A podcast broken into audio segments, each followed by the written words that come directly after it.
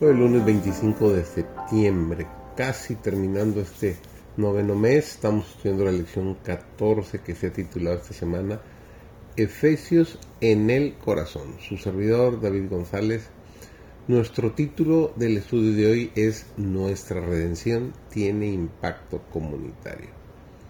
Nuestro Señor dice, bajo la convicción del pecado, recordad que yo morí por vosotros.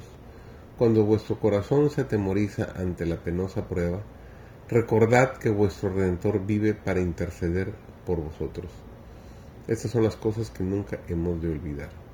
El amor de Jesús con su poder constructivo ha de mantenerse fresco en nuestra memoria.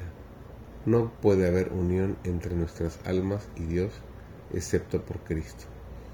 La unión y el amor entre hermanos deben ser cimentados y hechos eternos por el amor de Jesús. Nada menos que la muerte de Cristo podía hacer eficaz para nosotros este amor. Es únicamente por causa de su muerte por lo que nosotros podemos considerar con gozo su segunda venida. Su sacrificio es el centro de nuestra esperanza. En él debemos fijar nuestra fe.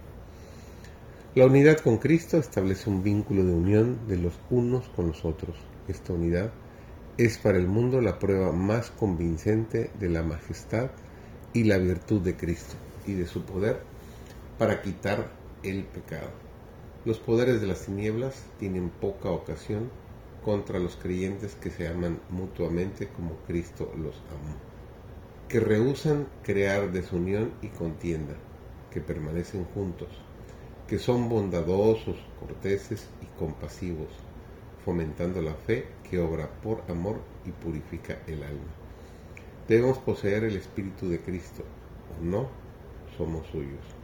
Mientras más íntima sea nuestra unión con Cristo, más íntima será nuestra unión con el prójimo. La gracia de Cristo ha de justificar gratuitamente al pecador sin mérito ni pretensión de parte de él. La justificación es el perdón total y completo del pecado. En el momento en que el pecador acepta a Cristo por la fe, es perdonado. La justicia de Cristo le es imputada y ya no ha de dudar de la gracia perdonadora de Dios. El pecador no puede depender de sus propias buenas obras como un medio de justificación. Debe llegar a la situación de renunciar a todos sus pecados y abrazar una luz tras otra a medida que brillen sobre su sendero. Simplemente acepta por fe la gratuita y amplia provisión hecha por la sangre de Cristo. Cree que las promesas de Dios, que por medio de Cristo son hechas para Él, santificación y justificación y redención. Y si sigue a Jesús, caminará humildemente en la luz, gozándose en ella y difundiéndola a otros estando justificado por fe, lleva consigo la alegría al obedecer en toda su vida.